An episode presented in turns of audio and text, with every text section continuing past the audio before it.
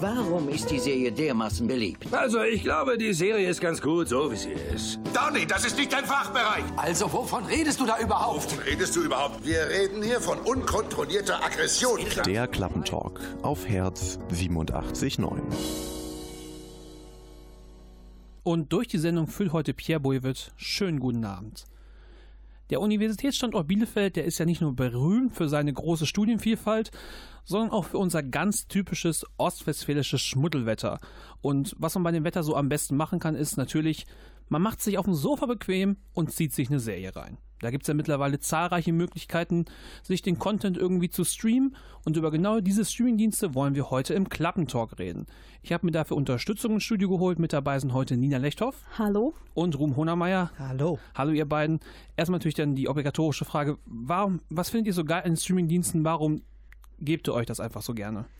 Ja, also ganz toll ist natürlich die zeitunabhängige Verfügbarkeit. Man kann einfach ähm, draufklicken und ist nicht an irgendwelche Sendezeiten gebunden, ähm, wie äh, beim Fernsehen. Das ist natürlich erstmal das offensichtlichste Argument. Ähm, ja, aber andererseits hat man auch ein ziemlich vielfältiges Angebot, was bei manchen Fernsehsendern, würde ich jetzt mal so behaupten, ähm, nicht immer so gegeben ist. Dann hat man natürlich noch den Vorteil, dass es keine Werbung gibt und es auch vergleichsweise, vergleichsweise günstig ist im Vergleich zum DVD- und Blu-ray-Konsum. Ähm, wenn man jetzt schon bei DVD und Blu-ray ist, könnte man sogar sagen, es ist ein bisschen platzsparender, dass man sich jetzt nicht äh, eine riesige DVD-Sammlung anlegen muss. Ähm, ja, und äh, wir reden ja heute auch vor allem über die Eigenproduktion äh, dieser Dienste und da würde ich sagen, die sind auch ähm, qualitativ alle auf einem äh, ziemlich hohen Niveau, zumindest was die Ausstattung angeht. Ich finde auch sehr gut äh, ist, dass man halt auch Serien zu sehen bekommt, die man vielleicht nicht zu sehen bekommen würde, wenn man die nur, wenn man nur angewiesen darauf wäre, die im Free TV zu gucken. Zum Beispiel gab es ähm, wirklich äh, parallel zum US-Start äh, hier zu sehen bei Amazon Video American Gods zum Beispiel. Das fand ich richtig toll, dass man halt sowas halt direkt sehen kann oder auch äh, ganz aktuell kann man Shannara Chronicles, die zweite Staffel, auch immer einen Tag nach US-Start. Das finde ich halt, das, das ist besonders cool, wenn das wirklich so ist. Oder Riverdale in, bei Netflix. Also nicht nur das nicht lineare Streaming, sondern auch, dass man Sachen halt quasi schneller zugestellt bekommt nach der ganzen Nopodelei. Aber es gibt doch bestimmt auch Sachen, die euch manchmal an diesen Streamingdiensten nerven, oder? Ja, vor allem halt ähm, diese ich liebe es, eine Serie am Stück zu gucken, aber dann muss man auch die Zeit haben, die am Stück zu gucken, weil wenn man dann ähm, in Diskussionen gerät, wo die Leute halt vielleicht nicht so weit sind oder halt viel weiter sind als ein selber, dann muss man halt immer die Angst haben, dass äh, man gespoilert wird. Und wenn man halt nicht Student ist und nicht wirklich äh, Zeit hat, von 10 Uhr morgens bis 10 Uhr abends eine Serie durchzusuchten, dann wird es halt schwierig, sich äh, in der Gesellschaft mehr oder weniger zu bewegen und sich darüber zu unterhalten, finde ich. Ja, also du sprichst ja jetzt das an, dass bei ähm, vielen äh, Streaming-Diensten, übrigens auch nicht bei allen Serien, bei Better Call Saul zum Beispiel haben sie es nicht gemacht, ähm, die Staffeln direkt auf einmal veröffentlicht werden. Ähm, für mich ist das immer noch ähm, sehr positiv. Äh, sonst hat man das ja im Fernsehen, glaube ich, so, dass äh, es eine Pilotfolge gibt und dann muss man gucken, ja, ist die cool. Ähm, also äh, gucken dann natürlich die Studios, nicht der Zuschauer. Ähm, und dann wird sie halt weitergeführt oder nicht. Ähm, also für mich ist das immer noch sehr positiv. Was ich eher nicht so gut finde, ähm, ist tatsächlich, dass äh, einige Filme und Serien ähm, nach einer Zeit wieder aus dem Programm genommen werden. Das äh, merkt man leider immer öfter. Da denkt man, ja, den Film gibt es doch auf Netflix oder die Serie und dann guckt man dann nach und es ist ähm, gar nicht mehr da. Das finde ich wirklich sehr nervig. Ähm, dadurch ist dieser ganze Konsum, den man so hat, sehr temporär und man ist so ein bisschen unter Druck. Ah, ich muss das jetzt unbedingt gucken, wer weiß, wie lange das noch da ist. Und ähm, ja, das ist äh, ein bisschen nervig manchmal. Oder was auch, was auch nervig ist, dass man halt Unterschied, viele, viele unterschiedliche Kanäle hat, die man halt abonnieren müsste, um alle Serien wirklich gucken zu können. Das ist auch ein bisschen doof, aber ist ja im Fernsehen ja auch so, außer dass man halt äh, das ganze, die ganze Palette an Fernsehsender bekommt. Auch hier gilt die Phrase aus dem Fußball, Konkurrenz belebt das Geschäft, das gilt auch für die Streaming-Anbieter. Wir wollen gleich im Klappentalk auch darüber sprechen, inwiefern diese Streaming-Dienste unsere Sehgewohnheiten beeinflusst haben oder vielleicht sogar verändert haben. Und das machen wir nach Holy Mountain von Noel Gallagher's High Flying Birds.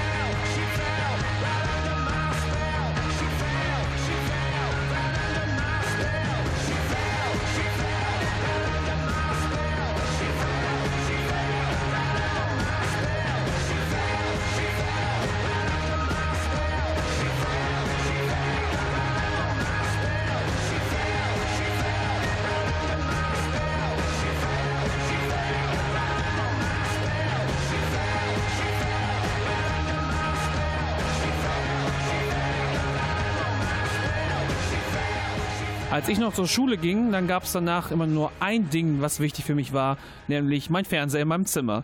Es musste abends immer die beiden neuen Folgen Dragon Ball Z sein, damit ich am nächsten Tag auf dem Schulhoch auch wirklich up to date bin.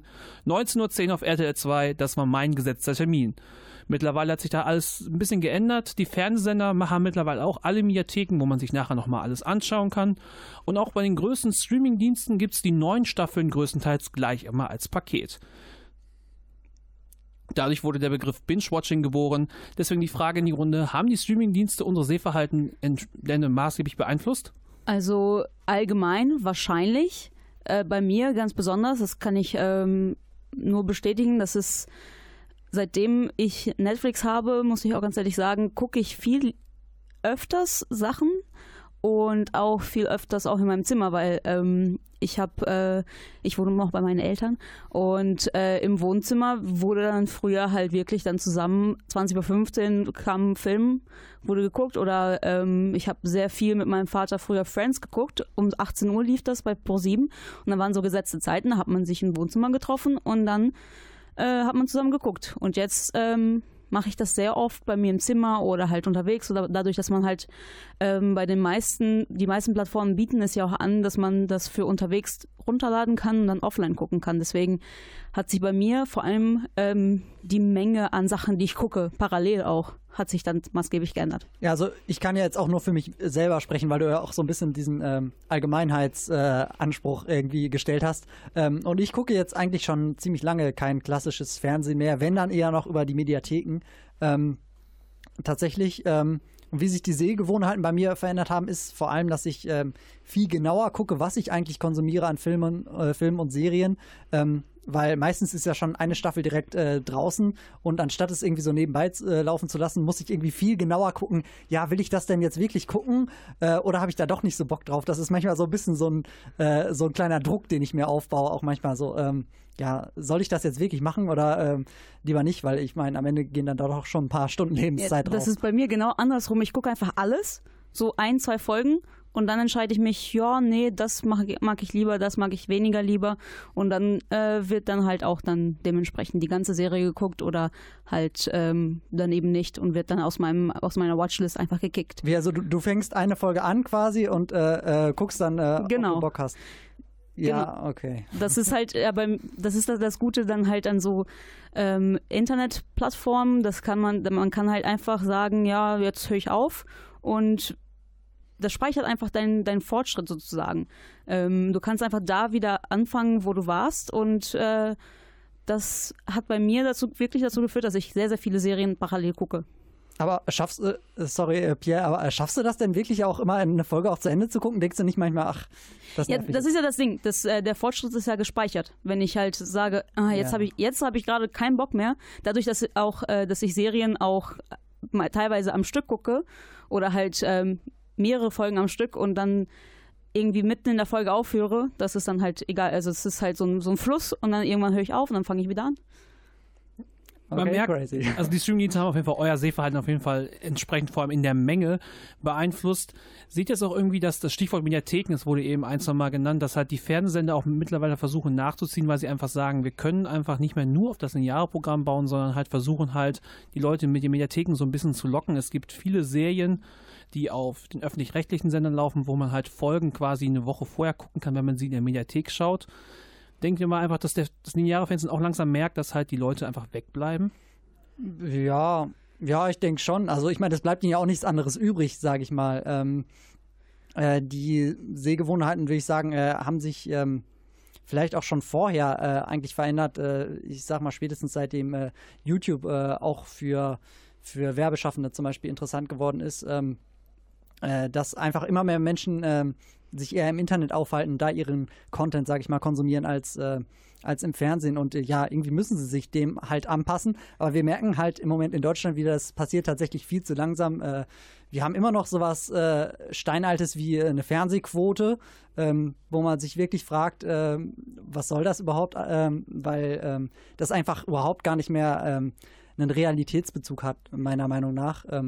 Also auf jeden Fall ähm, äh, müssen sich jetzt auch die äh, Fernsehschaffenden daran orientieren, wie, ähm, wie sich das Nutzerverhalten verändert hat. Ja, das ist aber mit Mediatheken, das ist, äh, die öffentlich-rechtlichen sind da sehr krass mit dabei, aber zum Beispiel RTL Now, da muss man bezahlen für. Also das finde ich eine Frechheit, um ganz ehrlich zu sein, ähm, weil du kannst es ja mehr oder weniger im Fernsehen gucken, aber dann, wenn du es halt online gucken willst, kannst du nicht machen. Und dann äh, kommt halt so eine Arte oder so und dann kannst du sieben Tage nach Ausstrahlung kannst du es gucken oder sogar Monate nach Ausstrahlung kannst du es immer noch in der Mediathek finden. Und das finde ich so ein tolles Zusatzangebot, dass ja. äh, ja. Ja, gut, aber du musst ja gucken, äh, Arte zum Beispiel und ARD und die ganzen äh, öffentlich-rechtlichen sind ja eben genau das, sie sind öffentlich-rechtlich, sind gebührenfinanziert, das heißt, sie können sich das leisten, so RTL, so ein Aber Sat 1 zum Beispiel, Sat 1 hat, äh, ist, äh, ist für umsonst und ProSieben rüstet auch darauf um, auch so eine Mediathek zu haben, die auch wahrscheinlich umsonst sein wird. Also ja, das ist halt RTL.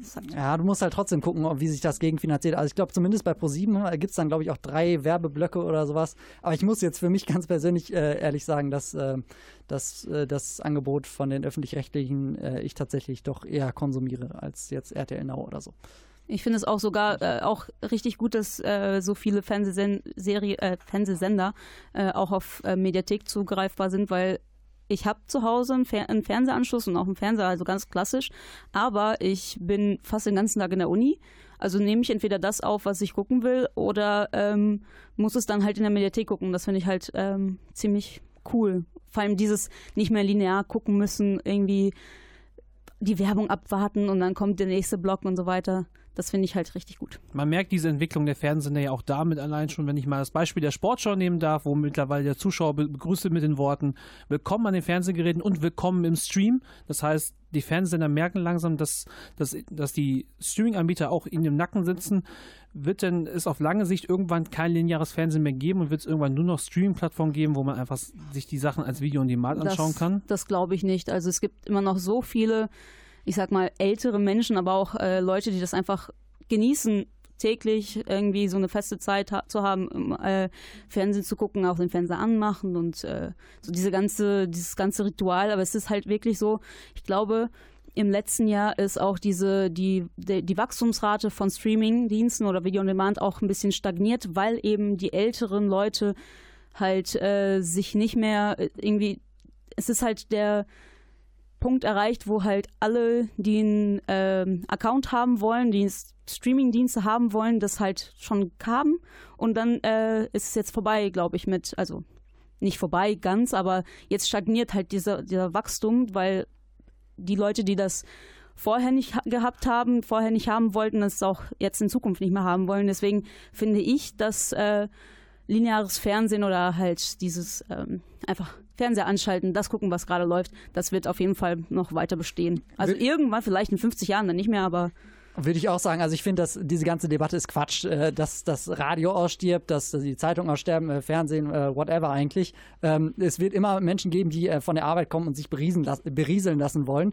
Und ich sage ganz ehrlich, es hat ja auch Vorteile. Also ich habe ja gerade von meinem Kampf so ein bisschen erzählt, wenn ich auf Netflix äh, mir Sachen angucken möchte und äh, erstmal, sag ich mal, zwei Stunden damit äh, beschäftigt bin, mir auch wirklich die passenden Inhalte äh, auszusuchen, weil ich irgendwie so unsicher bin, hm, möchte ich das denn jetzt wirklich gucken oder will ich nicht doch lieber was anderes äh, schauen? Das ist ja auch ein Stück weit Freiheit, so dass man sich einfach äh, berieseln lassen kann. Und das, ich kann es schon verstehen, äh, auch wenn ich selber kaum noch tue. Wir halten also am Ende fest, die Streamingdienste haben unsere Sehgewohnheiten deutlich verändert. Trotzdem ist das lineare Fernsehen erstmal auf lange Sicht erstmal noch nicht angreifbar von den Streamingdiensten. Wir wollen nämlich dann gleich auch noch schauen, wie denn die Streamingdienste mittlerweile auch in Hollywood ihre Finger im Spiel haben.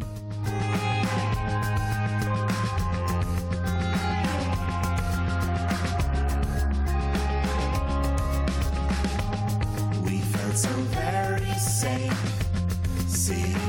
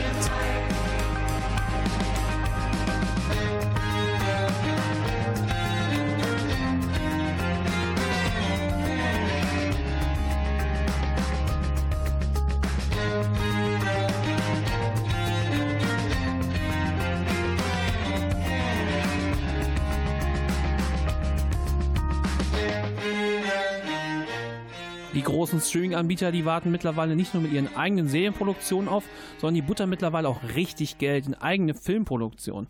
Adam Sandler zum Beispiel, der hat seit 2015 einen Exklusivvertrag mit Netflix und produziert exklusiv Filme für sie. What Happened to Monday, der aktuell in den deutschen Kinos läuft, den hat Netflix auch mitproduziert, aber auch der Konkurrent Amazon Prime Video baut die Eigenproduktionen weiter aus und pumpt selber auch Geld nach Hollywood. Manchester by the Sea zum Beispiel, einer der letzten großen Oscar- und Golden Globe-Gewinner, der wurde von Amazon mitproduziert. Ist es eine gute Entwicklung, dass die Streaming-Anbieter sich jetzt auch so langsam versuchen, in Hollywood zu etablieren?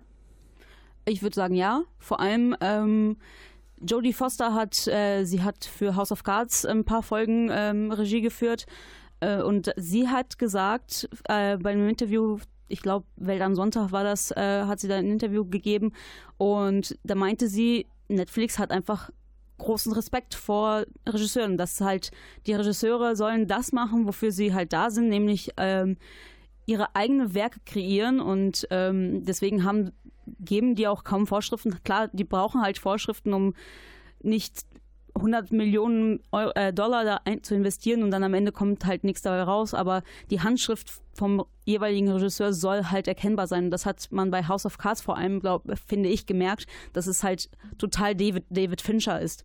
Das ist halt ähm, so diese kühle, fast unterkühlte sogar ähm, Atmosphäre, aber auch so dieses sehr nah an den Figuren. Also ich finde, das hat man total gemerkt und das wäre vielleicht irgendwo anders ein bisschen, äh, keine Ahnung, bei HBO oder irgendwo ein, ich nenne mal so einen normalen Fernsehsender, wäre das halt nicht rübergekommen, finde ich.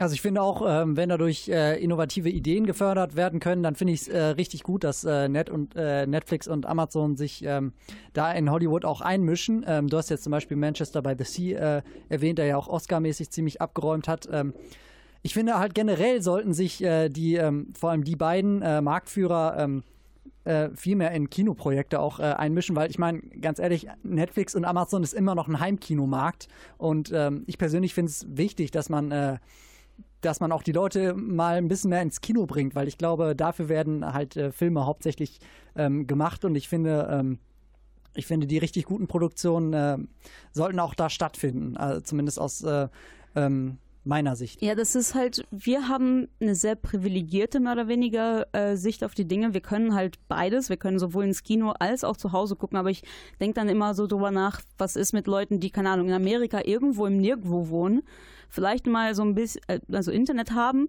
Internetzugang haben, aber irgendwie wirklich Stunden um Stunden fahren müssen, um ins Kino zu gehen.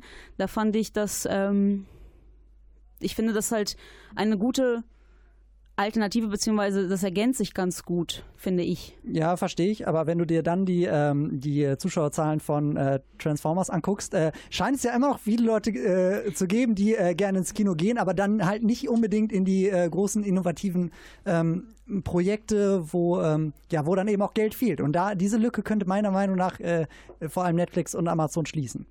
Ja, das machen sie ja. Also Ja. zum Beispiel Manchester by the Sea ist ja eine, mit, zusammen mit äh, Netflix produziert worden. What Happened Monday lief in Amerika, glaube ich, äh, exklusiv auf Netflix. Hier muss man halt ein bisschen warten. Ja, und das sollten sie halt viel mehr machen, finde Ja, ich eben. aber machen sie auch. Ich finde, es gibt so viele coole Filme auf Netflix, die es hier nicht wirklich ins Kino geschafft haben. Es gibt zum Beispiel einen Film, den ich unbedingt sehen will, der schon seit Monaten auf meiner Watchlist ist, The Bad Batch. Das ist ein Film, der wurde hier, ich glaube, der ist nicht mal auf DVD hier released worden und den gibt es auf Netflix.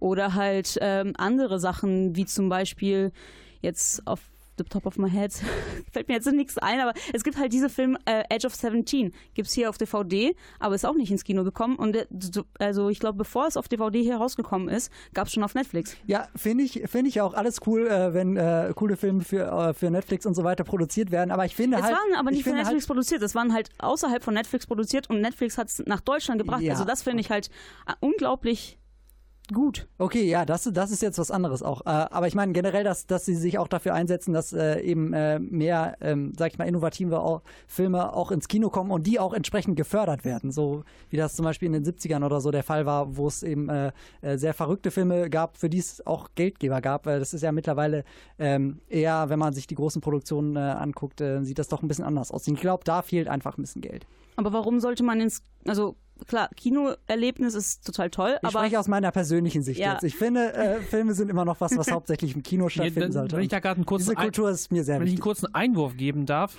es ist in in Deutschland noch im Moment so geregelt, dass bestimmte Produktionen, vor allem ausländische Produktionen, halt nicht sofort auf Netflix landen dürfen. Sie müssen vorher ins Kino kommen. Deswegen ist What Happened to Monday auch im Kino gelandet. In Amerika ist das gesetzlich anders geregelt. Eine Regelung, die Rufen wahrscheinlich unterstützt, weil er sagt, die Filme müssen ins Kino. Nina, was denkst du denn darüber? Ja, wie gesagt, also für mich, klar, Kino, ins Kino gehen ist eine tolle Erfahrung und ähm, einfach durch, dass man halt wirklich konzentriert äh, im Kino ist. Ich, wenn ich Filme gucke oder Fernsehen gucke, bin ich, muss ich ganz ehrlich sagen, bin ich immer sehr abgelenkt durch mein Handy.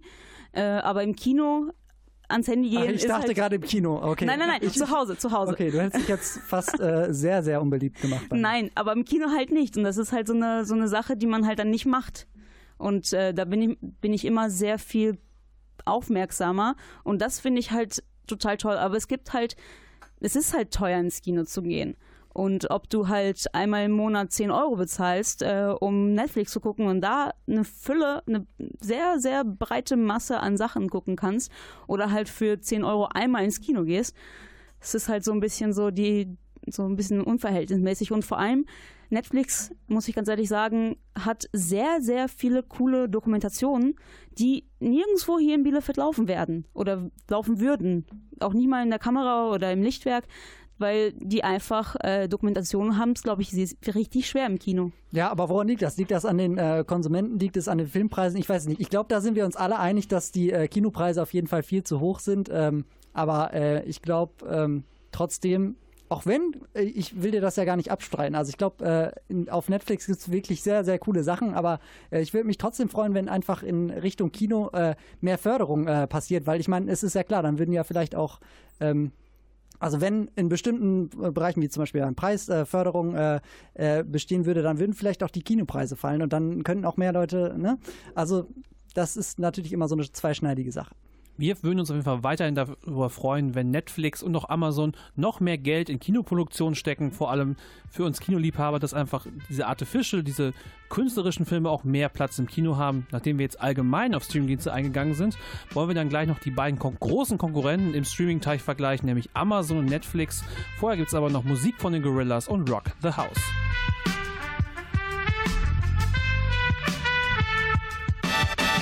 Know you like that. You wanna try that? It's like a flashback. So shake your. I got the boss to rock the salsa, uh, funk a blueser, uh, any groove to make you move. Cause taking you to another landscape is my mandate. I'm highly animated, even though I'm decomposing. So if your feet is frozen, I'ma die to see you open. MC rhyme and the DJ spin. I want y'all to just get down. Now while the MC rhyming and the DJ cutting, I want y'all to just get down. And when the MC rhyme and the DJ spin, I want y'all just get down. Now while the MC rhyming and the DJ cutting, I want y'all to just get down.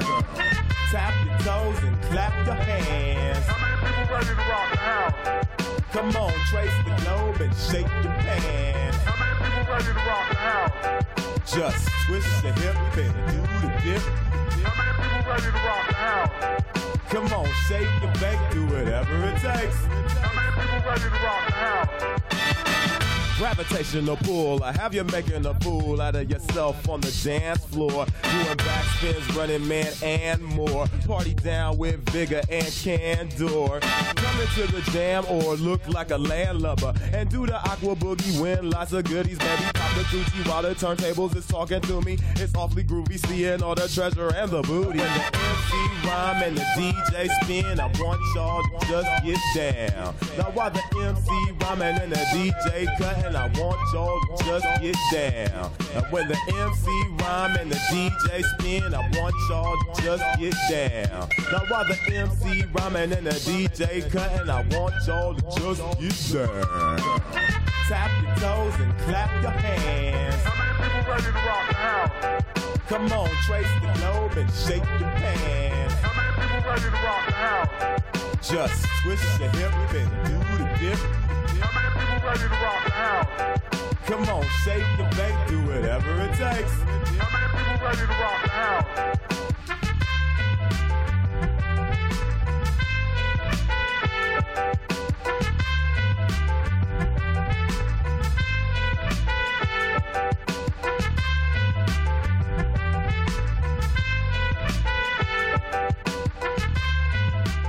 Halb sieben hier bei Herz 87 und ihr hört den Klappentalk zum Thema Streamingdienste und über den Streamingdienst, den wir als nächstes reden wollen, der fing als Shoppingportal an. Mittlerweile ist aber Amazon Prime eines der umsatzstärksten Unternehmen auf dem Planeten und neben dem Marketplace, wo man halt sich alles Mögliche kaufen kann, gibt es seit einigen Jahren auch den Dienst Amazon Prime Video, auf den alle Kunden mit ihrer Prime-Mitgliedschaft Filme und Serien streamen können. Deswegen meine Frage in die Runde, wie findet ihr das Konzept von Amazon Prime, wo es ja neben dem Stream auch so ein paar andere Dienstleistungen mit dazu gibt, also das Preis-Leistungs-Verhältnis? Also ich habe persönlich kein Prime. Ich habe, ich zwack das ein bisschen ab von Freunden. Ähm, deswegen ist, ich weiß nicht, äh, ob mir das 49 Euro für nur äh, Prime, also dass man halt die, die, seine Ware am nächsten Tag bekommt, das wäre mir einfach zu teuer. Aber ähm, dadurch, dass sie so viele, so viel Angebot haben, finde ich das mehr oder weniger gerechtfertigt. Ich finde das auch ein bisschen zu teuer dafür, dass, ähm, dass es manche Serien nur im oh, äh, auf Deutsch gibt oder dass man halt die erste Staffel hat, dann die dritte Staffel, dann die sechste Staffel. Also das ist halt für mich ein bisschen inkonsequent in der im Angebot, muss ich ganz ehrlich sagen. Aber jetzt, wo sie endlich für Android eine App haben fürs äh, Handy und für Tablets, muss ich ganz ehrlich sagen, benutze ich jetzt mehr Amazon Prime als früher. Also ich muss tatsächlich sagen, ähm, meiner Meinung nach kann äh, Amazon äh, mit seinen Inhalten qualitativ auch, ähm, vor allem mit den eigenproduzierten Sachen, nicht wirklich mit Netflix mithalten. Ähm, finde ich, auch wenn ich jetzt noch nicht so viel geguckt habe tatsächlich, ähm, aber was ich so gesehen habe, äh, muss ich sagen, äh, gefällt mir das auf Netflix äh, deutlich besser. Aber was du gesagt hast mit dem Preis, das ist natürlich ein großer Reiz. Ich glaube, es sind, es war mal bei 50 Euro im Jahr. Ich weiß nicht, wie hoch es mittlerweile ist. Ich glaube, es wird auf 69 hochgepackt pusht. Okay, also ich habe noch das Studentenangebot, äh, wo es ein Jahr äh, kostenlos ist. Das läuft jetzt bei mir auch bald aus, aber deswegen benutze ich das auch teilweise noch. Aber ich muss sagen, hauptsächlich wirklich für ähm, Filme, die nicht von äh, Amazon produziert sind. Und für mich ist es auch wirklich das gleiche Problem. Also ähm, ich möchte einen Film gerne auf Englisch gucken mit Untertiteln, weil ich finde, ähm, Schauspiel kann man, äh, also ein wesentlicher Teil des Schauspiels ist einfach die Sprache und wenn die halt äh, nur mittelmäßig synchronisiert ist, dann äh, nervt mich das und äh, ich finde, ich, also ich kann mir nicht so vorstellen, dass es so ein großer Aufwand ist, es äh, auch auf Englisch bereitzustellen, aber es ist leider so. Ja, was Amazon aber macht, Amazon geht auf seine Kunden ein. Es soll jetzt bald so weit sein, dass man für neue Staffeln, dass Nutzer sich verschiedene Pilotfolgen anschauen können und dann über ihre Favoriten entscheiden können, die dann in die Produktion gehen sollen. Wie findet ihr diese Idee, dass Amazon quasi halt dem Nutzer vorgibt, was er mag? Ja, äh, also, vor, äh, was er mag, nicht was er gucken was, was er gucken möchte, möchte. das doch falsch. Ja, genau. was, er, was, was, der Nutzer gucken möchte. Was sich durchsetzt quasi. Ja, ich finde das auf jeden Fall gut, wenn ähm, ich meine, am Ende entscheidet ja sowieso der Konsument darüber, was Erfolg hat und was nicht. Also so war es zumindest klassischerweise ähm, äh, im Fernsehen auch immer. Äh, und deswegen finde ich auch, dass der Konsument das auch entscheiden sollte, ob eine Serie weitergeführt wird oder nicht, äh, statt irgendwelche ähm, irgendwelche Filmbosse und äh, irgendwelche Weinsteins oder so, auch wenn der Name jetzt ein bisschen anders besetzt ist. Ähm, äh, das finde ich auf jeden Fall ähm, auf jeden Fall sehr begrüßenswert. Ich finde das auch richtig gut. Äh, Ich habe da auch letztes Jahr tatsächlich mitgemacht. Ich ähm, war von der Pilotfolge von The, The Tick richtig, richtig beeindruckt. Vor allem, weil ich das auch früher als Kind selber geguckt habe. Es war halt früher eine Animationsserie und wird jetzt, also ich glaube im August kam die erste Staffel halt raus. Aber halt dadurch, dass ich äh, bis vor kurzem keine Amazon-App hatte, habe ich mir das auch nicht angeguckt, weil das ist nämlich ein Minuspunkt von Amazon Video. Man, es ist so umständlich, auf diese Seite zu kommen. Man muss einfach auf, dadurch, dass halt Amazon halt hau hauptsächlich wirklich ein äh, zum Shopping da ist, muss man halt auf die Seite von Amazon gehen, sich anmelden, dann auf Amazon Video und das ist einfach so ein langer Prozess. Das hat mich so abgeschreckt, dass ich bis jetzt sehr selten darauf geguckt habe, aber jetzt mit, mit der App finde ich das ganz gut. Ich muss auch jetzt nochmal sagen, um, äh, wenn ich jetzt nochmal so drüber nachdenke, äh, über dieses Konzept äh, Pilotfolge und dann stimmen die Konsumenten darüber ab. Man darf natürlich auch den äh, Geschmack, sage ich mal, von den Konsumenten nicht überschätzen. Äh, äh, Stichwort Transformers, Zuschauerzahlen. Ähm, da sollte man vielleicht auch manchmal ein bisschen vorsichtig sein und auch mal Sachen, die nicht so gut funktionieren, durchsetzen. Aber eine gute Mischung aus, aus beiden finde ich auf jeden Fall gut.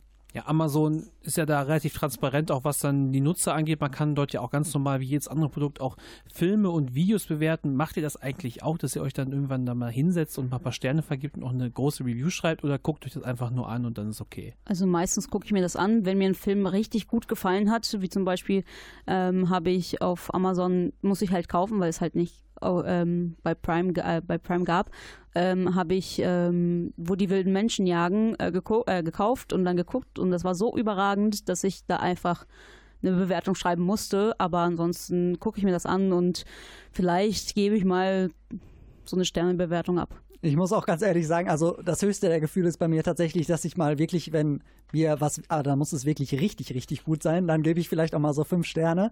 Ähm, ja, aber sonst mit Reviews schreiben, da bin ich hier bei Herz ja genug beschäftigt. Also dann muss ich das nicht noch in meiner Freizeit machen. Aber äh, ich finde es äh, auf jeden Fall toll, ähm, wenn das andere Leute für mich machen und äh, dadurch meine Auswahl auch erleichtern. Also die Transparenz ist bei Amazon ein Thema, was euch besonders gut gefällt. Ihr habt eben schon ein paar Mal angerissen, es gibt ein paar Sachen, die euch nicht so gefallen haben und zum Beispiel, dass es halt viele Sachen manchmal gar nicht in Originalsprache gibt. Aber gibt es denn das deswegen noch etwas, was, was ihr verbesserungswürdig bei Amazon findet? Ja, ähm, die Abtrennung zwischen das ist in Prime erhältlich und das musst du kaufen, ausleihen und so. Das ist, es ist schon mir so oft passiert, ist halt auch ein bisschen Selbstschuld, klar.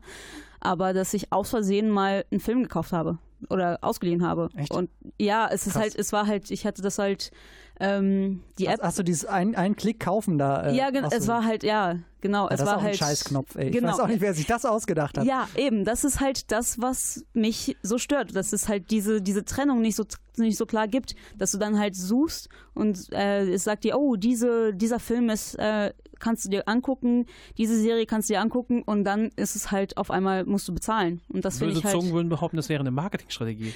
Ach nee.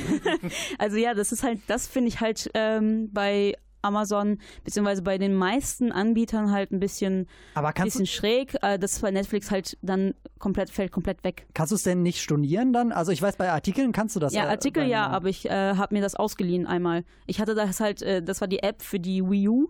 Und Aber wenn du es nicht angeklickt hast, müsstest du es doch eigentlich irgendwie innerhalb von einem bestimmten Zeitraum auch wieder zurückgeben Also können. das ging nicht. Es waren halt, es waren auch nur drei Euro oder so.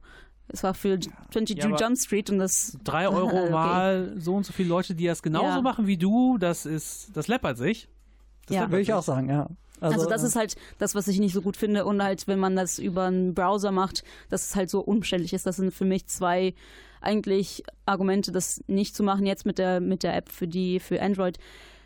Ist das jetzt ein bisschen besser geworden, vor allem weil man halt auch Sachen runterladen kann und es auch längerfristig äh, runtergeladen haben kann und nicht irgendwann auf einmal ist es nicht mehr gültig.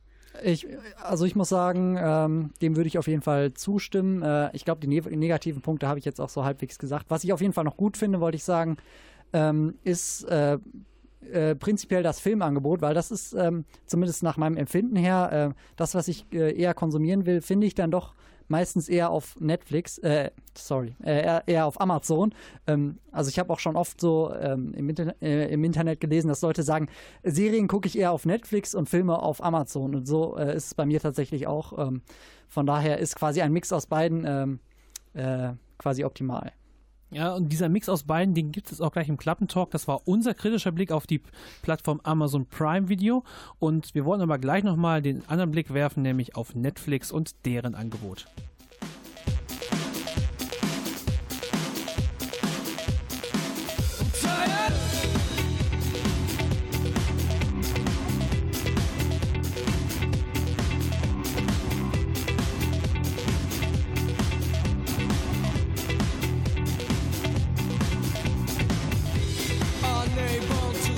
That I've done narcotic sensations held down, raving to the beat. I'm up. I just can't let it in.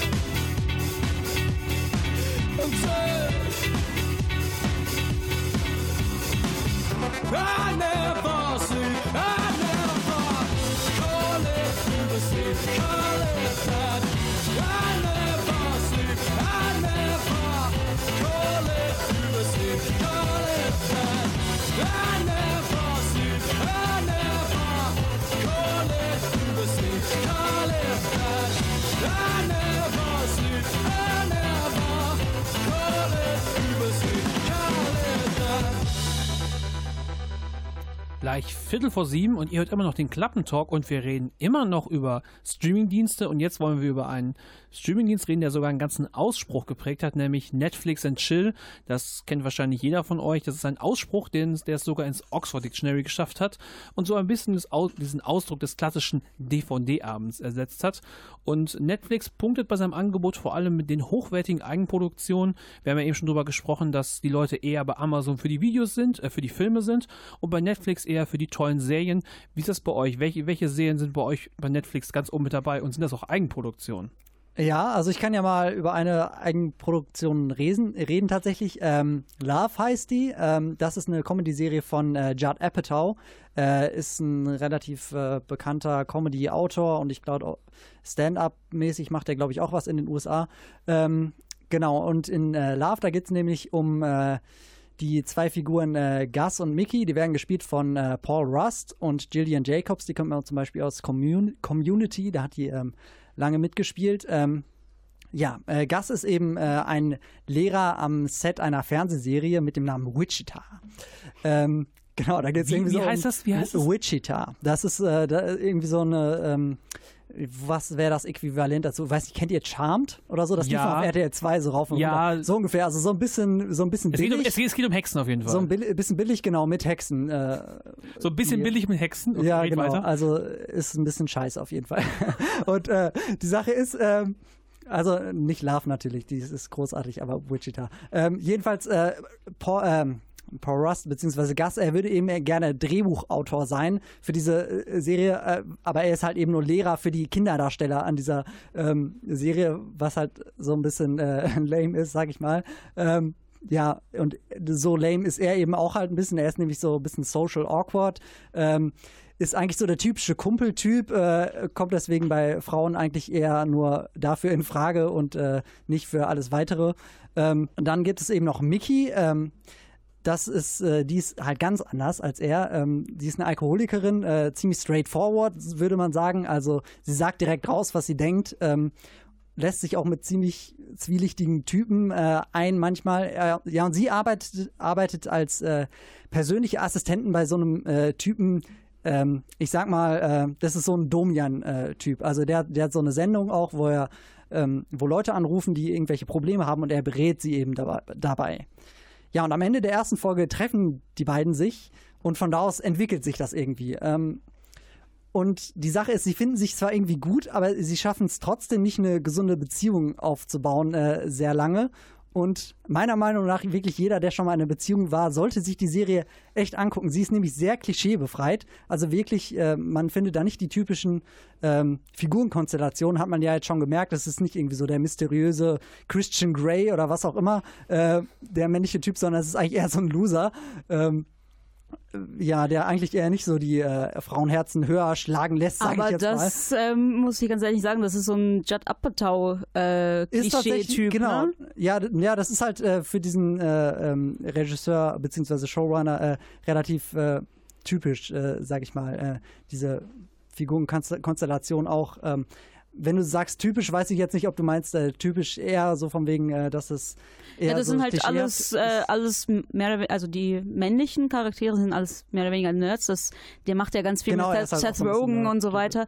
Der hat zum Beispiel ähm, mit äh, Seth Rogen und äh, Catherine Heigl, wo sie halt schwanger wird von ihm und dann Ja. nach einem One-Night-Stand Stand, und dann sind sie zusammen. Das, also seine Filme sind meistens so, dass das ist eine, ich sag mal, nicht keine coole, so eine, so eine eher coolere Frau und ein Loser-Typ und die treffen sich und verlieben sich, aber verlieben sich auch nicht und also das äh, klingt schon sehr nach Stadt Wittau. Aber es ist, Ja, es ist nicht das, Platz, äh, das klassische Rom-Com-Schema, was worauf Würde ich sagen, aber ja, vielleicht steht er, äh, ich habe tatsächlich nicht so viele andere Filme von ihm geguckt, aber äh, vielleicht steht er halt auch ein bisschen dafür, dass er sich eben äh, versucht von diesem, äh, äh, von diesem Rom-Com-Klischee so ein bisschen zu distanzieren und äh, dadurch macht er halt so sein Ding. Ich, ich möchte jetzt aber noch abschließend zu äh, Love sagen, es ist, äh, also ich finde es wirklich ganz, ganz toll, weil ähm, auch wenn Nina vielleicht äh, ein bisschen ihre Probleme damit hat, äh, hat wenn äh, immer die gleichen Typen da äh, auftauchen in seinen Filmen, finde ich trotzdem, dass sie, ich weiß nicht, woran es liegt, aber ich habe mit vielen Leuten gesprochen, die ähm, sehr viele Leute können sich mit diesen Personen irgendwie identifizieren und mit diesen Situationen, die da äh, stattfinden. ähm, es kennt halt wirklich jeder ähm, so bestimmte Sachen, die da immer wieder vorkommen. Ähm, und äh, ich weiß nicht, woran es liegt, aber ich finde es wirklich bietet sehr, sehr viel Identifikationspotenzial. Deswegen ähm, äh, eine unbedingte Empfehlung von mir. Also Ruben sagt, für alle, die keine, die schon mal eine Beziehung hatten, sollten sich Love auf jeden Fall anschauen. Vielleicht sollte ich mir das Ganze auch mal reinschauen. Es hat, Solltest du dir Ruben, mal überlegen, ja. hat Ruben aber sehr, sehr, sehr lange darüber geredet und wir wissen gar nicht, was Nina so, Also so als ich, Eigenproduktion gerne mag. ich gucke eigentlich fast alles von Netflix, was so Eigenproduktion ist. Ich gucke auch gerne, also das, ich muss auch ganz ehrlich sagen, es steht auch auf meiner Watchlist. Äh, Love, weil ich auch, es klingt vielleicht, klang vielleicht gerade ein bisschen sehr kritisch, aber ich mag Judd Apatow Produktionen. Äh, Brautalarm finde ich zum Beispiel richtig unglaublich toll. Deswegen ähm, bin ich auch so. Warte, Brautalarm, war das nicht von diesem äh, Ghostbusters-Typen? Ja, aber das war als, äh, ja, aber von äh, Judd Apatow produziert. Achso. Also ja, ähm, genau. Die sind halt, die stehen, stecken alle unter einer Decke. Also die, die komischen Leute in Hollywood, glaube ich, die sind, machen alle immer alles zusammen. Alle so Saturday Night Live Crew. irgendwie. Genau, ja, ungefähr. Und ähm, ja, was ich, was ich halt unglaublich toll finde, was ich, wo ich immer hinfieber, sind halt natürlich die ganzen Marvel-Serien. Ich finde, die können kaum was falsch machen, außer Iron Fist. Iron Fist war richtig daneben, aber halt auch im Kontext von den ganzen unglaublich tollen Serien. Und da finde ich, da zeigt es auch, dass Netflix ähm, auch bereit ist, ein paar, ähm, ja, ein paar Risiken einzugehen, tatsächlich. Dass sie halt ähm, da ein bisschen, ein bisschen offener sind, was deren Themen sind, wie auch, wie sie auch die Serien aufbauen, dass es halt eben nicht diese klassische äh, Struktur, Fernsehstruktur hat von, du guckst dir ein, eine äh, Folge an und dann kommt ein Cliffhanger und dann eine Woche später guckst du die nächste Folge an und dann gibt es auch einen Cliffhanger. Also das finde ich halt ähm, richtig gut. Und vor allem auch, was auch großartig ist und was auch, äh, wo ich einfach schon seit langem hinfieber. Und am Freitag werde ich wahrscheinlich auch nichts anderes tun, als Stranger Things zu gucken. Ja. Das ist auch ist, einfach ist eine auch ein bisschen der Anlass, Serie. ist auch ein bisschen der Anlass, warum wir diesen Klappentalk hier gestartet haben, weil äh, natürlich das ähm, äh, jetzt bald äh, wieder läuft, die zweite Staffel, aber äh, ich glaube, da, bra da brauchen wir am wenigsten drüber zu reden, das werden die meisten schon gesehen haben. Richtig. Und was ich, ich wirklich was, eigentlich was Ninja gesagt hat, hast halt nicht so die klassische Fernsehkonzepte. Das merkt man einfach daran, wenn man sich eine Staffel anguckt, wie zum Beispiel von Daredevil, dass einfach jede Folge unterschiedlich lang ist. Dass jede Folge halt quasi so lang ist, wie sie sein muss, um eine Geschichte zu erzählen. Und ich finde, das ist ein kleiner Vorteil, den Netflix gegenüber Amazon hat. Jetzt würde ich aber gerne nochmal diesen Vergleich aufwerfen vom Preis-Leistungs-Verhältnis. Netflix kostet monatlich Geld, kostet so um die 10 Euro rum, plus minus, je nachdem, wie viel, wie viel Accounts man hat und wie, wie viele Leuten man quasi Zugang zum Netflix-Account gibt. Und man kann es vor allem monatlich kündigen. Ist das Preis-Leistungs-Verhältnis hier besser als bei Amazon? Also ich finde, ja, je nachdem, wie viel, zu wie viel man ist, wenn man halt natürlich, äh, Netflix hat auch die Preise, wird anheben. Äh, und zwar halt, ich glaube, für einen Einzelaccount wird es dann halt ähm, 8 Euro statt, äh, also 8,99 Euro statt 7,99 und vor allem für Premium-Accounts, wo man halt mit mehreren Leuten gucken kann, wird es auch dra drastisch nach oben gehen. Ich glaube, anstatt 12,99 Euro wird es dann 14 Euro kosten. Ja, 13,99 wird es Genau, ja. Ähm, also das finde ich halt, ja, aber die, das ist halt das Ding. Die haben ja am Anfang, hatten ja nur Angebot, das, was da war. Also Filme und Serien, die schon halt rausgekommen sind, von anderen Sendern produziert. Und jetzt machen sie immer und immer und immer mehr eigener Content. Und äh, wenn sie halt wirklich eins zu eins das Geld, was sie mehr einnehmen, in tolle Serien, in tollen invest wieder rein investieren, das ähm, ist für mich ein bisschen gerechtfertigt.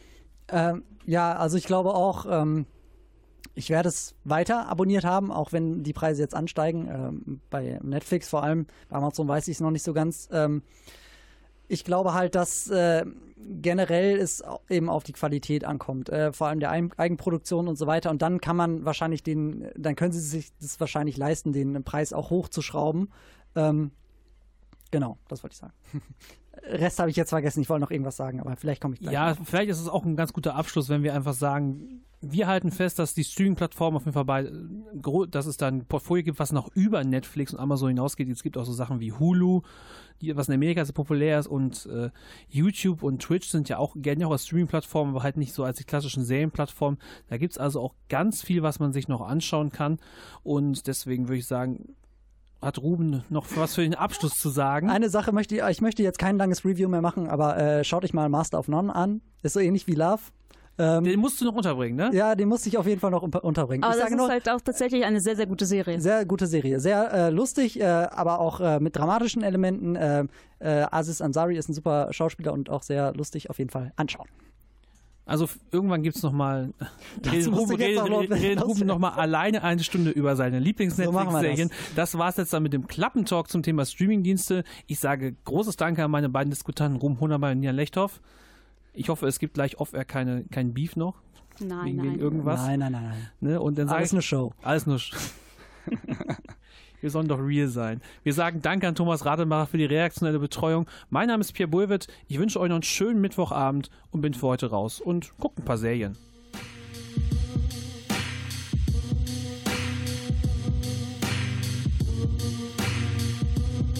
That you are out of my life, I'm so much better.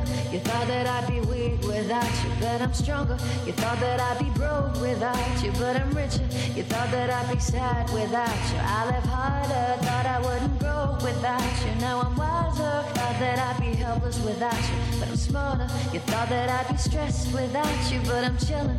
Thought I couldn't sail without you, so now million. I'm a survivor, I'm not gonna give up, I'm not gonna stop. I'm gonna I'm a survivor, I'm gonna make it, I will survive. Keep on surviving, I'm a survivor, I'm not gonna give up, I'm not gonna stop. I'm gonna work harder, I'm a survivor, I'm gonna make it, I will survive. On surviving. Thought I couldn't breathe without you, I'm in heaven. You thought I couldn't see without your perfect vision. You thought I couldn't last without you, but I'm lasting. You thought that I would die without you, but I'm living. You thought that I would fail without you, but I'm on top. Thought it would be over by now, but it won't stop. Thought that I would self-destruct, but I'm still here. Even in my years to come, I still gonna be here. I'm a survivor. I'm not gonna give up. I'm not gonna stop. I'm gonna work harder. I'm a survivor.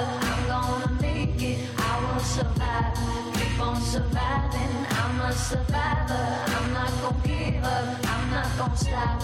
I'm gonna work harder. I'm a survivor. I'm gonna make it. Survive. Keep on surviving.